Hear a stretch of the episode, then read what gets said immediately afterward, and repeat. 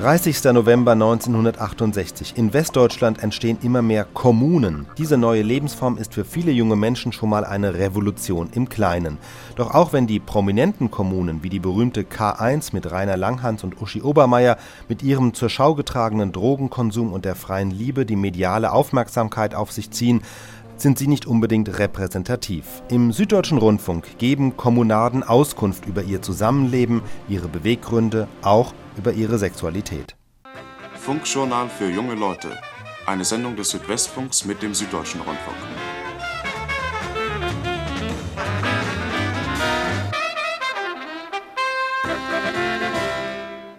Berlin bedroht vom Anarchismus. Sittenskandal. Rosa Ballett. Unzucht unter Verlausten. Aufruf zur Brandstiftung. Verirrungen im Rauschgiftnebel. Kriminell. Asozial. Kriminell. Asozial. Kriminell. Asozial. Kriminell. Asozial. Seit dem letzten Jahr dringen zu uns in die Provinzen aus Berlin erschreckliche Nachrichten. Da gab es etwas, was es schon lange nicht mehr in Deutschland gegeben hat. Eine Kommune, genauer gesagt die K1, eine Gründung der Teufel, Kunzelmann und Langhans. Unter dem Etikett Kommune wurden gerade in letzter Zeit in den großen Universitätsstädten Wohngemeinschaften sehr unterschiedlicher Art gegründet, Kommunen, die sich vom Berliner Urbild unterscheiden, ja zum Teil bewusst distanzieren. Wir haben in Hamburg eine solche Wohngemeinschaft aufgesucht, mit den Kommunarden diskutiert und dabei das Tonband laufen lassen. In die Kommune sind wir eingezogen vor ungefähr vier Monaten, nachdem wir vorher in kleineren Kreisen mit verschiedenen personeller Zusammensetzung oft das Problem Kommune diskutiert haben. dass vor allem das Bedürfnis aufgekommen, zusammenzuziehen, aufgrund eben der isolierten Position der einzelnen Mitglieder dieser Kommune, die allesamt Studenten sind, die einfach das Bedürfnis artikuliert haben, zusammenzuziehen, einmal um erstmal in Kontakt miteinander zu treten. Wir sind alle Mitglieder des STS, waren eine etwas desolater Zustand des SDS nach der Verabschiedung der Notstandsgesetze und war für uns die Frage, wie man einfach die Gruppe des SDS hier in Hamburg wieder reorganisiert. Also das, auf der einen Seite das persönliche Bedürfnis, eine stärkere Kommunikation aufzubauen, die eigene Isolation zu unterbrechen, auf der anderen Seite die politische Praxis effizienter zu machen. Wir haben uns am Anfang eben ein politisches Projekt gesetzt. Wir wollten als theoretische Arbeitsgruppe und später auch Praxis machen, Militarisierung der Gesellschaft, eine Analyse der Bundeswehr diese Arbeit konnten wir überhaupt nicht leisten. Wir haben eingesehen, dass da nach diesem Arbeit überhaupt kein Bedürfnis bei uns da sind. Wir haben das immer vor uns her und hingeschoben, obwohl wir schon im SDS allgemein bekannt waren, eben als Kommune Militarisierung. Als nächstes haben wir dann eingesehen, nachdem wir hier einen Monat oder zwei Monate gewohnt haben, dass hier so viele persönliche Schwierigkeiten eben aufgetaucht haben und dass wir die zuerst äh, diskutieren müssen, also unser Privatleben öffentlich machen. Und dann haben wir uns die Aufgabe gesetzt, eben, wir wollten eben als diese Kommune über Kommune arbeiten. Ich meine, das haben wir bislang auch noch nicht gemacht. Wir sind bis jetzt erst bei dem, dass wir uns halt alle 14 Tage oder drei Wochen zusammensetzen und unser Zusammenleben hier diskutieren und uns gegenseitig kritisieren. Zusammensetzen, kritisieren, die Wurzeln der Schwierigkeiten suchen. Ein zeitraubendes Vorgehen. Wir haben vorhin mit Liesel Schmidt, unserer Tontechnikerin, darüber diskutiert, und am Ende stand die Frage, weshalb können denn die meisten zwischenmenschlichen Beziehungen nicht vermenschlicht werden? Vielleicht deshalb, weil man wortlos die gegenseitigen Einschätzungen stehen lässt, die Rollenverteilung, die rasch greifbaren überkommenen Formeln.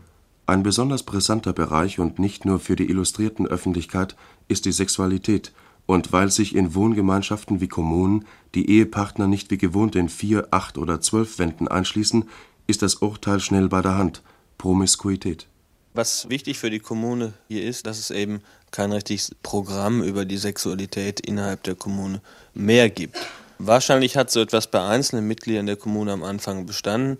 Wir sind sehr schnell in der Diskussion dazu gekommen, dass wir nicht wissen, was kollektive Sexualität ist und sind in der Praxis sehr schnell dahin gekommen, dass wir das nicht praktizieren konnten. Es hat Ansätze dazu gegeben, dass sich eben außerhalb dieser Zweierverhältnisse oder zusätzlich eben weitere sympathische Bindungen herausgebildet haben, die allein durch das Zusammenleben und durch äh, das Kennenlernen der anderen Kommunemitglieder entstanden sind.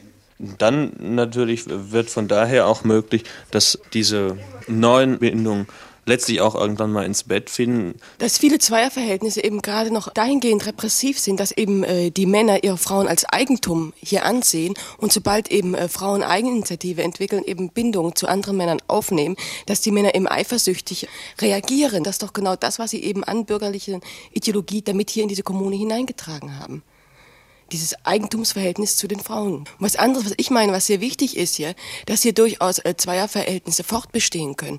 Aber entscheidend ist auch, dass einfach Kommunikation auch zu anderen aufgenommen werden kann und von daher einfach das Zweierverhältnis aufgebrochen werden kann, dass ich nicht mit all meinen Problemen und so weiter immer zu einem und dem gleichen komme, sondern dass ich eben Möglichkeit habe, entweder mit Frauen oder mit Männern eben diese Probleme zu diskutieren und ich von daher eben in eine Beziehung auch mit anderen treten kann. Es muss ja nicht immer eine sexuelle auch sein. Ich meine, äh, ich kann da für mich sprechen. Ich meine, meine, gerade für eine sexuelle äh, Beziehung zu anderen Männern habe ich eben äh, gewisse Hemmungen. Ich meine, theoretisch kann ich sie akzeptieren, aber ich meine, praktisch kann ich da einfach nicht so schnell über meinen Schatten hüpfen. Ne? Ich glaube wenigstens, dass, äh, dass Eifersucht nicht nur dann entsteht, wenn man irgendeinen Eigentums-, einen Besitzeranspruch stellt, ne? sondern dass es wirklich auch andere Gründe haben kann. Sagen wir mal, dass man wirklich unsicher ist und von dem anderen Schutz, weiß ich was, braucht. Ne? Und dass, wenn dann ein Verhältnis in die Brüche geht, dass man dann einfach wieder in die alte Unsicherheit verfällt und dann auch Eifersucht zeigen kann. Ne? Das Entscheidende ist doch nicht, äh, dass hier mit der Kommune ja all das aufgelöst werden soll. Also wieder wirklich ein Endzustand, einen positiven Endzustand in dem Sinne geschaffen werden soll, sondern dass vielmehr die Kommune so verstanden werden soll, dass hier endlich mal ja versucht werden soll, diese ganze Existenzform der Ehe in Frage zu stellen. Dass sich daraus natürlich äh, Schwierigkeiten entwickeln, ist ganz klar. Diese Schwierigkeiten werden aber nicht wie in der Ehe halt auf so einer Zweierebene dann ausgetragen. In der Ehe und in einem Zweierverhältnis gibt es die gleichen Schwierigkeiten. Zum Beispiel, wenn eben äh, einer jetzt ein Verhältnis zu einem anderen Menschen eingeht, dass derjenige dann traurig ist, ja, darüber, ja. Ich meine, äh, was wir der Ehe doch ablehnen, ist diese die ganzen Überbauphänomene, eben die ganze äh, Familienstruktur und so weiter, ja. Und die in erster Linie doch, äh, von der doch die Frau betroffen ist, ja. Weil die Frau doch wesentlich mehr vom Mann abhängig ist. Dass ihr ganzer Kontakt äh, zur Gesellschaft immer über den Mann läuft. Das stimmt nicht. Hm? Solange die Frau äh, auch noch berufstätig ist, äh, trifft das nicht zu. In dem Moment, wenn da Kinder auftauchen, wird sie zwangsläufig sehr stark daran gebunden. Sie muss ihren Tageslauf nach dem Kind richten. Sie muss halt aufstehen, wenn es schreit und so weiter und so fort. Und dann tritt eben diese gesellschaftliche Isolierung ein. Nun stelle ich mir das ganz schwierig vor, wenn dieses Paar, wenn das sich nun wieder trennt. Wo lebt das Kind? Nicht nimmt es die Mutter mit? Verwahrlost das Kind nicht auf eine solche Art? Der letzte Einwand kam von einer jungen Frau, für die sich das Problem Kindererziehung schon gestellt hat. Für die Mitglieder der Hamburger Kommune ist das noch nicht der Fall, und wir wollen dieses Problem auch hier nicht weiter diskutieren. In Hamburg, Berlin oder Frankfurt gibt es schon eine Reihe von Versuchen wie antiautoritäre Kindergärten und Kinderläden. Weil aber diese Unternehmungen in den Kinderschuhen stecken, wollen wir heute darauf noch nicht näher eingehen die Tatsache, dass in den Gruppendiskussionen der Kommune nicht nur allgemein über sexuelle Probleme gesprochen wird, was heutzutage liebe Gewohnheit und teures Geschäft ist, sondern über die ganz konkreten persönlichen Probleme der Einzelnen, veranlasst den Kritiker zum Einwand Exhibitionismus. Ich meine, die Gefahr eines Exhibitionismus, wie das hier eben anklang, die besteht natürlich. In der K1 in Berlin ist es ja in der Tat passiert. Nur ich meine, wir haben aus diesen Fehlern, die da in Berlin gemacht worden sind, insofern gelernt, als man heute allgemein in den Kommunen in der Bundesrepublik äh, davon Abstand nimmt, eben äh, diese psychologischen Probleme so massiert äh, voranzutreiben, wie es da geschehen ist, sondern dass das heute auf dem Hintergrund gemacht wird, dass wir eben alle aus einem letztlich bürgerlichen und zum Teil sogar sehr, sehr stark bürgerlichen Verhältnissen kommen und dass man die nicht von heute auf morgen überwinden kann. Wenn Illustrierte manchmal Fotos vom äußerlichen Zustand der Kommunen zeigen, schaudert's normalerweise den Freund der Ordnung. Wir haben auch dieses ganz praktische Thema angeschnitten, denn einen Hausmeister, eine Hausordnung und einen kategorischen Imperativ kann es natürlich bei denen nicht geben, die auf der Selbsttätigkeit und rationalen Einsicht des Einzelnen beharren wollen. Was nun die Organisation dieser wirklich äh, so banalsten Dinge, die notwendig sind zur eigenen Reproduktion, wie Einkaufen, Sauberhalten etc. betrifft, so würde ich doch sagen, dass es der falsche Weg ist, diese Organisation so in einem etwas autoritären Sinne aufzufropfen, umso qualifizierter und intensiver die politische Diskussion innerhalb äh, einer Kommune ist, umso besser regeln sich diese Probleme, weil nämlich durch diese politische Diskussion das Maß der Selbsttätigkeit der einzelnen Mitglieder zunimmt. Das ist eine recht abstrakte Forderung, die sich zumindest in unserem Fall so nicht bestätigt hat. Die Einrichtung der Kommune war für uns alle eine sehr erfreuliche Erfahrung. Der Umzug, bei dem wir jedem geholfen haben, den wir also so kollektiv geregelt haben, dann das Anstreichen der Räume und das Einrichten, machte Spaß und wurde von uns mit einem großen Elan betrieben, eben in der Erwartung, dass wir uns hier nun eigene und kollektive Wohnung einrichten konnten. Wir haben uns in diesem Elan zunächst auf diese Selbsttätigkeit verlassen und keinen Plan gemacht. Es hat sich gezeigt, dass aber aufgrund der Erziehung oder der äh, früheren Lebensgewohnheiten die Mitglieder der Kommune in ganz unterschiedlicher Weise bereit waren, nun etwa Küchenarbeit zu leisten, die Wohnung sauber zu halten und für den Lebensunterhalt zu sorgen. Zunächst hat sich ein ganz einfaches Schema ergeben.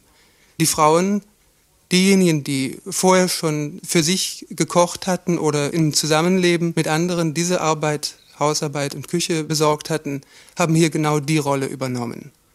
Die Arbeit der Kommune hat sich zunächst so geteilt, dass Einzelne vor allem politisch arbeiteten, also Flugblätter machten, an Diskussionen teilnahmen, andere überwiegend im Haus arbeiteten. Wir sind mit der Zeit zu einer ziemlich strengen Form der Organisation dieser Arbeit gekommen, so dass reihum täglich einer von uns für das Essen sorgt. Es zeigt sich aber immer noch, dass bestimmte Bereiche der Arbeit auf diese Weise nicht kollektiviert sind und dass insofern das frühere Schema sich noch erhält.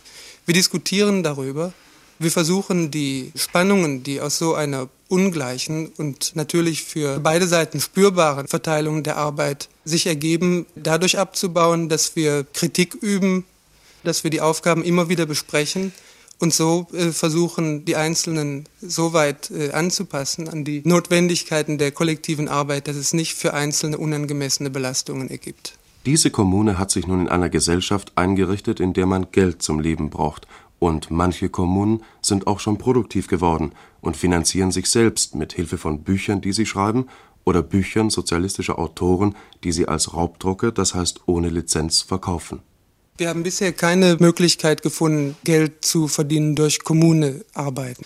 Wir stützen uns immer noch auf die Stipendien oder das Geld von zu Hause oder das selbstverdiente Geld, das die einzelnen Kommunenmitglieder verdienen oder bekommen. Kollektiviert wird von diesem Geld nur der Teil, der für den Haushalt notwendig ist. Insofern haben wir eben hier mit der finanziellen Kollektivierung noch nicht so ein einen eindeutigen Fortschritt gemacht. Ja, das, das wissen wir aber auch alle. Aber hm, wahrscheinlich eben deshalb, weil wir versuchen, da nicht gleich voll ins Wasser zu springen, sondern äh, wenn man am Anfang sagen würde, so jetzt von heute auf morgen muss jeder den Vollbetrag, den er bisher zur Verfügung hatte, jetzt in eine gemeinsame Kasse steuern, wäre es ganz klar, dass sich einige Leute eben hier unterdrückt fühlten. Ja? Die müssten dann eben, was weiß ich, dann 10 Mark, wenn sie gerade mal Lust haben, ins Kino zu gehen, da jetzt zur Gemeinschaftskasse gehen. Kann man ausgehen, dass wir fast alle gleich viel kriegen. Wir haben ungefähr liegen wir alle im Schnitt um 350 eben. Nur Karl-Heinz ist eine Ausnahme, ja. Und der wird eben mitfinanziert von uns allen.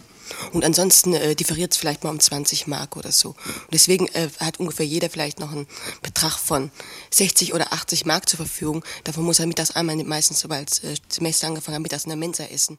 Kommunen sind Experimente. Und bei Experimenten weiß man nie genau, was am Ende herauskommen wird. Nach unserer Meinung braucht man Kommunen weder generell als anarchistische Horrorgruppen zu verdammen, noch gibt es Grund von ihnen die große Freiheit zu erwarten. Vielmehr sind sie ein Ort, wo wichtige Fragen der Jugend in unserer Gesellschaft besonders radikal gestellt werden